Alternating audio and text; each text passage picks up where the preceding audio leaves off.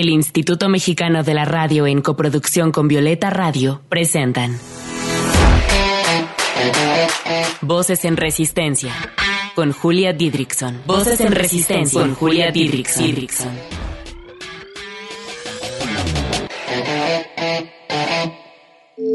Voces en Resistencia. Un espacio para compartir la lucha de las mujeres que de diversas maneras han transformado este mundo en un lugar más libre para nosotras. Bienvenidas a una nueva transmisión de Voces en Resistencia. ¿Cómo están? Oigan, como algunas sabrán, además de hacer radio, soy creadora de contenido en redes sociales, principalmente en Instagram y en TikTok. Si todavía no me siguen, vayan a seguirme, arroba Julia Didri.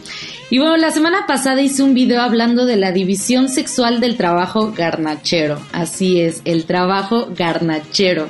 Explicaba desde una perspectiva de género el por qué la mayoría de los taqueros son hombres y la mayoría de las personas que hacen quesadillas son mujeres. Y bueno, todo esto me llevó a querer hablar aquí en Voces en Resistencia sobre la gastronomía desde una perspectiva de género.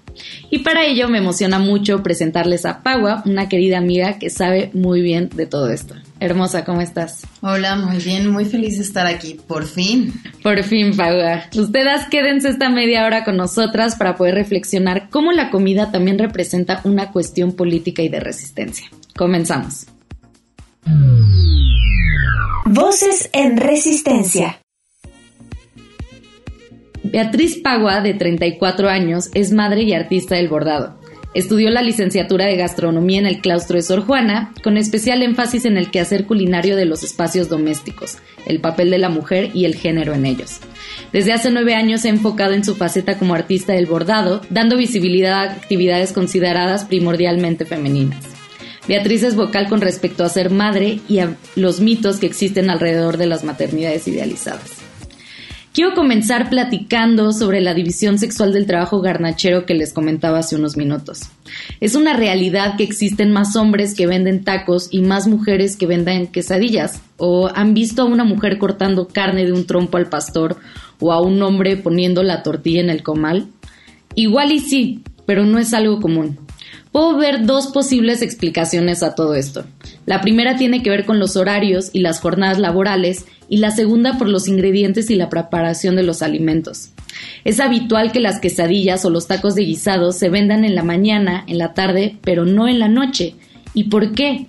Pues tiene que ver con la doble jornada laboral que viven las mujeres, porque por su rol de cuidadoras se hacen cargo de los hijos cuando llegan de la escuela y pasan las tardes y las noches en casa cuidándolos. En cambio, los tacos por lo general se venden en la noche, incluso en la madrugada. Y pues la noche, lo sabemos, no es un lugar que las mujeres se apropien con normalidad, pero los hombres sí.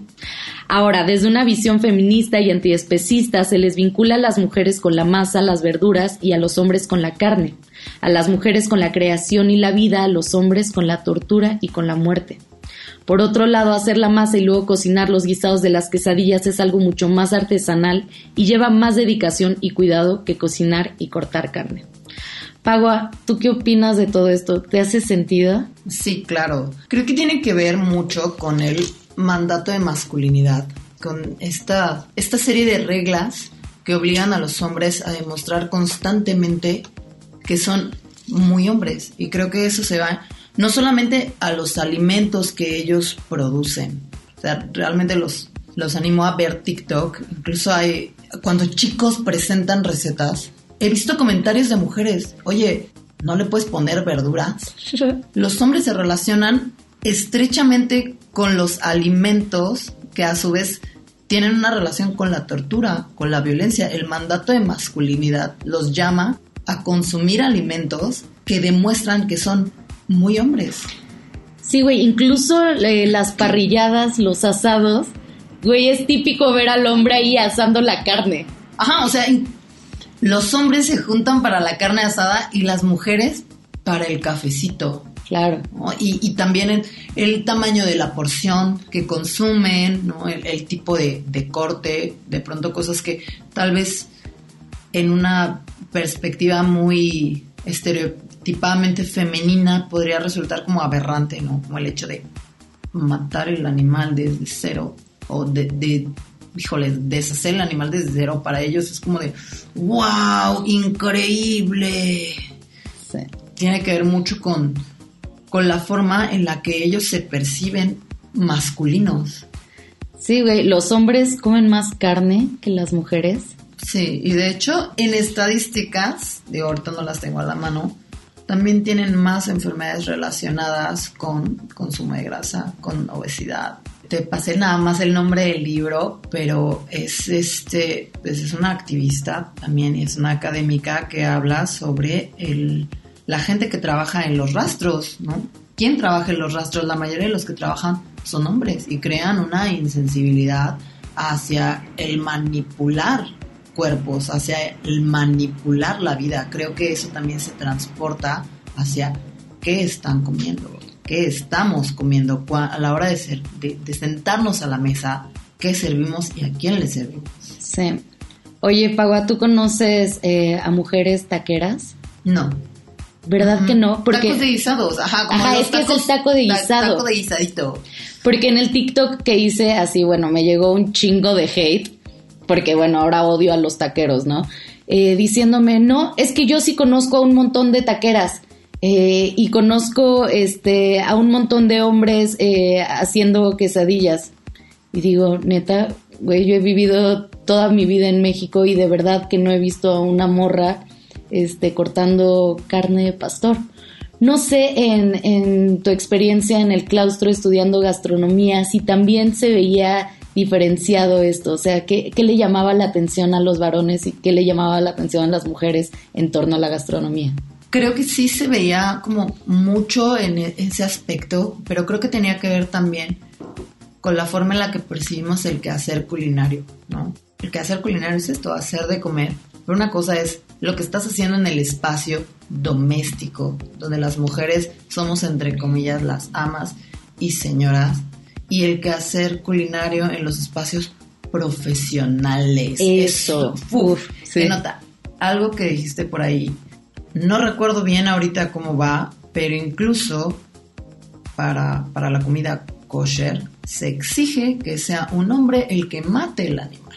¿Qué es comida kosher? Eh, comida de los judíos. Okay. Pero además tienen un método para matar a los animales, ¿no? Entonces, yo, yo en lo personal también he vivido, pues casi toda mi vida en DF, he vivido también en Michoacán, de, de donde son los famosos tacos de carnitas. Uh -huh. No me tocó ver una mujer taquera.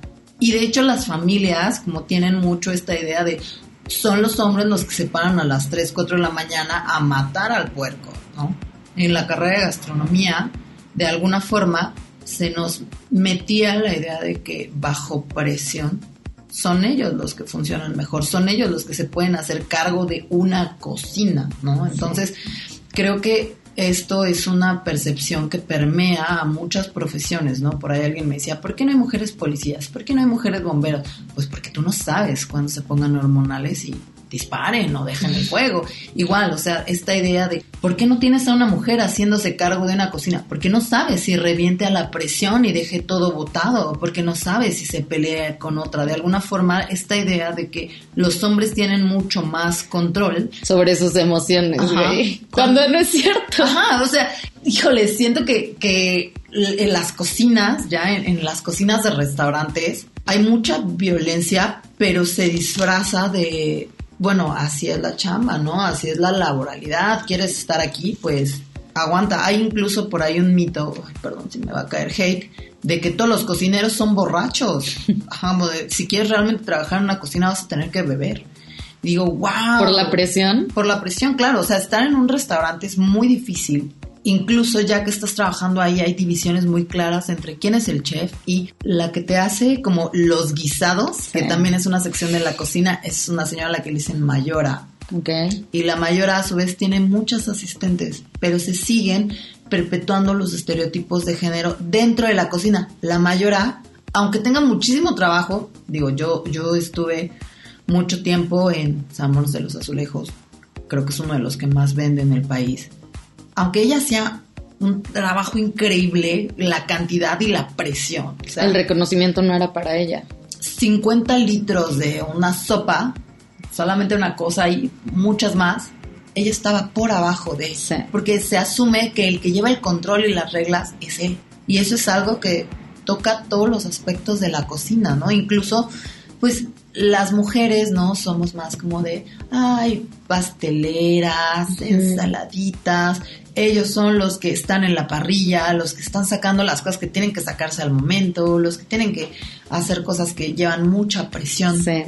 Las mujeres no. Sí, sí, el poco reconocimiento también a las mujeres en el ámbito gastronómico.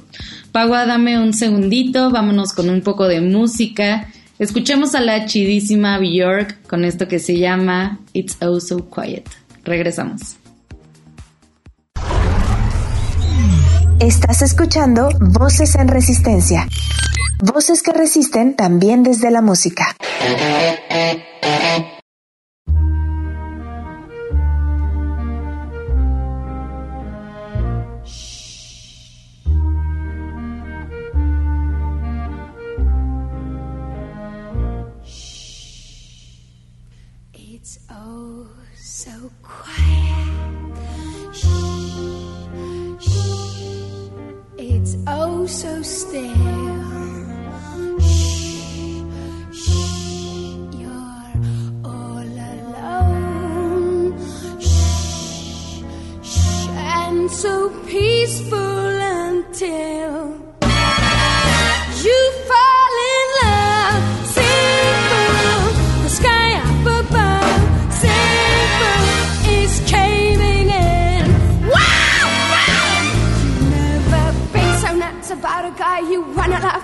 Wanna cry, you cross your heart and hope to die till it's over. And then, shh, shh, it's nice and quiet. Shh, shh, but soon again, shh, shh, starts another big riot. You blow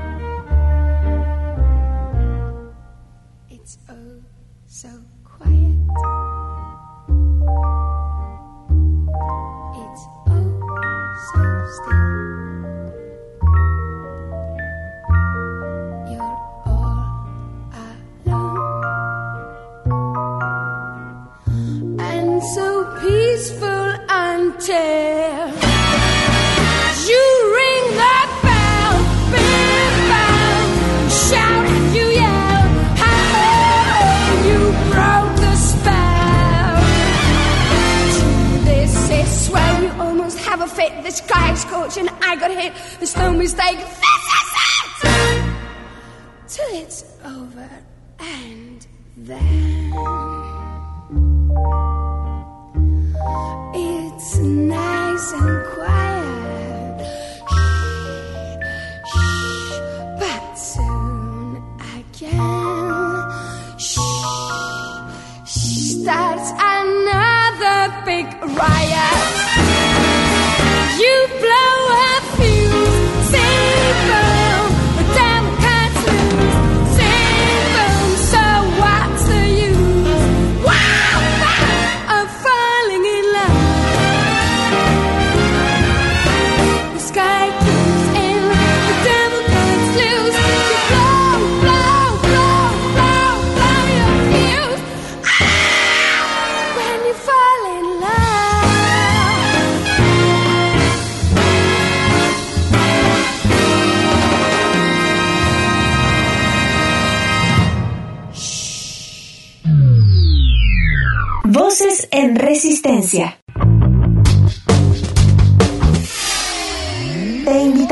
Resistir con nosotras desde las redes sociales. Encuéntranos en Instagram como arroba voces guion bajo en resistencia, en Twitter como arroba violeta radio guion bajo fm y arroba reactor 105. ¿Y tú cómo resistes? Como mencioné anteriormente en su semblanza, Pagua hizo su tesis sobre el quehacer culinario femenino en el espacio doméstico, y ya estábamos hablando de esto. Pero quiero preguntarte, Pagua, ¿por qué se nos relaciona a las mujeres con la cocina, con la preparación de alimentos? ¿Viene desde la infancia? Sí, es, es que además es uno de esos temas que me apasiona porque creo que se transporta hacia todos los ámbitos de la vida de la mujer. Cuando nacen los bebés, los bebés no pueden enfocar bien y sobre todo están un poco limitados con respecto a qué pueden sentir, ¿no? Reconocen el placer y el dolor. Un placer es ser tocado, ser acurrucado y ser alimentado. Mm. ¿Quién te alimenta? Te alimenta tu mamá. Y además, si, si les dan pecho, el, el foco que puede hacer el bebé con los ojos alcanza al rostro de la mamá. El, alimentarse se vuelve algo profundamente placentero. ¿Por qué? Porque estás escuchando el corazón de tu mamá, algo que ya escuchaste nueve meses y te da seguridad. Estás sintiendo calor, el dolor del hambre se está apagando y además está siendo cargado. El hecho de comer se vuelve algo profundamente placentero y de ahí también derivamos nuestra relación a la comida de mamá la comida es amor, la comida me, me hace sentir bien, me alimenta anímica y físicamente. La cosa ahí es que transportamos esa relación hacia toda nuestra vida, ¿no? Entonces, la comida de mi mamá o la comida de una mujer que se representa como mi mamá, ¿no? Este como chiste que salía mucho en series de ay no, pero nadie cocina como mi suegra o nadie cocina como... Viene de ahí, de cómo hacemos este vínculo tan estrecho entre amor, comida, cuidado y mamá. Es que es muy íntimo, nunca, nunca lo había pensado. Y, y pues las feministas luchamos por desvincular lo natural, ¿no? De lo social, o sea, puede ser algo natural que, bueno, nos amamanten y entonces empezamos a desarrollar esta intimidad con el alimento, pero de ahí que, ¿no? O sea, vivimos en una sociedad que, que es, es cultural. Entonces también a todo esto que podría llamarse natural se le va agregando desde que somos bien chiquitas los juegos de cocina, los juegos de, eh, pues todos los juegos son tan importantes para, para la educación de las niñas y pues qué pasa que a nosotras nos regalan la cocinita. o sea, a, los varones no les regalan una cocinita, les regalan cosas para el exterior o, para desarrollar su intelecto, ¿no? Como los juegos de química, eh, no sé, las, las pelotas, las cuestiones de construcción, pero a nosotras se nos regalan cosas para estar en lo doméstico. En lo De hecho, eh, algo que, que yo me di cuenta a la hora de hacer mi tesis es, no existe, o bueno, no es común el concepto de mujer domesticada porque se cuenta con que nuestro espacio ya es el doméstico, pero sí el de varón domesticado, ¿no? Entonces es como, oh, wow, ¿no? Y también es, es raro, ¿no? Lo que dices, sí hay, hay naturalidad en la hora de comer, en dar pecho, pero también cuando el bebé comienza a crecer, cuando la bebé comienza a crecer, ¿quién hace las papillas? ¿Quién se acerca a dar el alimento? ¿no? Pues, a mí es hasta ahora que me toca ver a más papás presentes y a más papás que en realidad sí quieren estar, pero de pronto por un, mandato de masculinidad se ven obligados a alejarse pues de, sus hijos, ¿no? Algo que, que yo notaba a la hora de hacer mi tesis es, de pronto la feminidad parece aprenderse entre mujeres y la masculinidad a través de ausencias, ¿no? En un espacio doméstico es incluso, o sea, si vemos películas del cine de oro mexicano, se quedaba la hija con la mamá, ella le ven, te voy a enseñar la receta de tu abuela y entonces el niño en realidad no se acercaba a la cocina, pero aprendía que eso no era lo suyo a partir de negarlo. Mm. No está mi papá, pero eso es de mujeres, ¿no? Y entonces es una vez más se transporta a la cocina. ¿Quién cocina? ¿Quién provee de cuidados? ¿no? La comida sí es un cuidado. Por eso creo que es tan importante comer rico, comer bien, o con quién van ustedes a comer, ¿no? Pocas veces me ha tocado que tengas una comida de odio, ¿no? ajá, porque además se entiende que es algo que tiene que ser placentero, que, ajá, que, que es algo que haces para que la otra persona se alimente anímica y físicamente.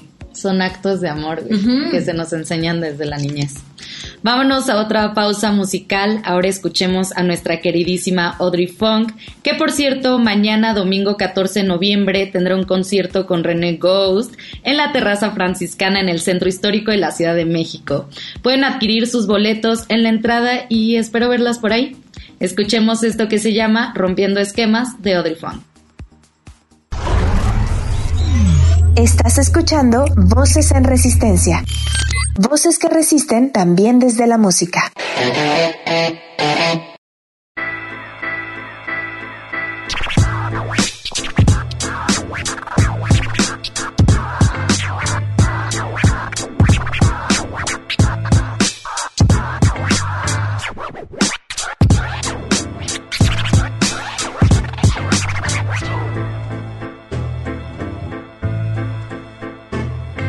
Desde niña fui rompiendo el esquema de la vida, partiéndome la madre en cada menester que impida discutirme en laberintos que decían sin salida. Cuando veo a mi madre, el orgullo se destila por los poros.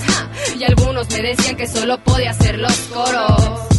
Como flor marchita, sentía mi crecimiento sin poder notar que me sobraba el aliento. Y estoy aquí después de 24 años demostrando que las de mi calaña siempre nos rifamos y no nos vamos. A la vida frente a frente siempre la topamos. Destinada a ser una guerrera. En el jaguar está la fiera de piel canela. Cuando el beat suena, represento México hasta Sudamérica. Oye, oye, Llego volando como un cóndor, mi corazón como copivo y florece y al servicio del rap me pongo.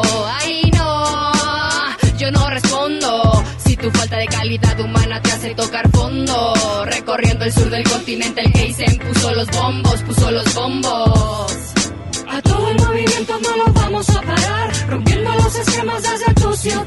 Hasta Chile sopla el el mensaje va, que te dice unidad, fuerza y rap. A todo el movimiento no lo vamos a parar, rompiendo los esquemas desde tu ciudad. Hasta Chile viento, el mensaje va, que te dice unidad, fuerza y rap. Esta unión hielo, está forjada en acero. Potencia de la rima que te lleva a ser rapero. Tirando el estilo, no derrochamos el dinero porque no lo tenemos. La fuerza de mi pensamiento se refleja en mi verso, que no es pasatiempo ni palabra al viento. Este es mi modo, no encuentro otro. Si es que hay uno mejor, mi argumento habrá roto. Somos los hijos de un pueblo oprimido, apretando ya la lucha todo mi pueblo latino. M de Mapuche que es la M de Maya. Raperos verdaderos siempre dan todo en batalla y no habrá falla. Mientras hagas tu trabajo de la banda para la banda, entiende tu lenguaje es un arma. Rompiendo esquemas desde edad temprana, acá un ejemplo es esta hermana. A todo el movimiento no lo vamos a parar, rompiendo los esquemas desde tu ciudad. Hasta Chile sopla el mensaje va, que te dice unidad, fuerza y rap. Hasta Chile sopla el el mensaje va, que te dice unidad, fuerza y rap. Unidad,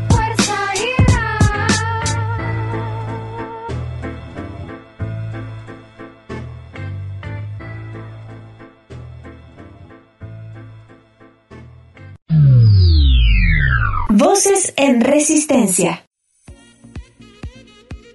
Regresamos con Pagua, pero tristemente para irnos despidiendo de ella. Pagua, quiero preguntarte por último, ¿tú cómo resistes hacia este sistema patriarcal desde la gastronomía? Creo que resisto desde muchas formas. Uno, comiendo lo que quiero, cuando quiero en las cantidades que se me antojan. Me cuesta trabajo, la verdad, como el pedir cantidades que de pronto parecen exageradas y yo convencerme de que está bien, es lo que me quiero comer. Incluso cuando me ven y me dicen, ¿te vas a comer eso? Involucrando a mi hijo en hacer sus alimentos, porque la realidad es que la comida y la limpieza son cosas básicas que no tienen que ver con el género, incluyéndolo.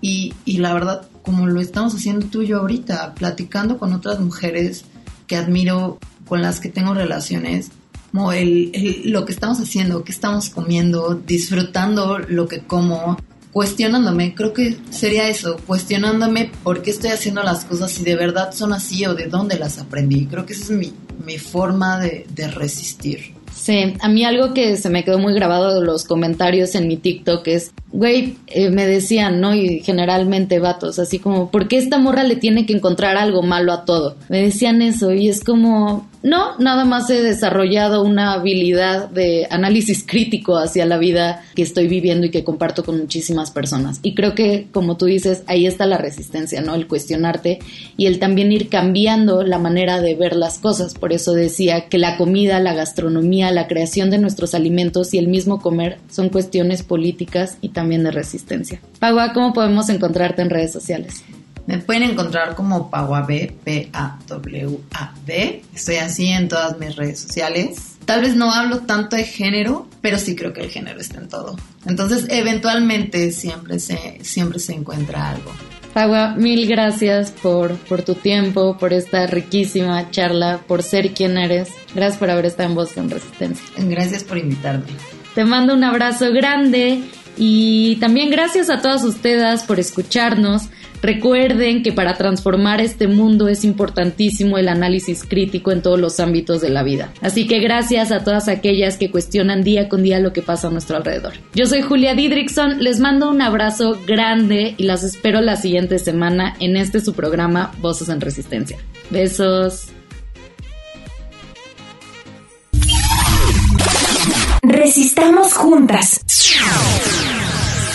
Desde la creatividad, la lucha, la sororidad y la ternura. Esto fue Voces en Resistencia. Hasta la próxima. Voces en Resistencia fue una coproducción de Violeta Radio y el Instituto Mexicano de la Radio. Voces en Resistencia.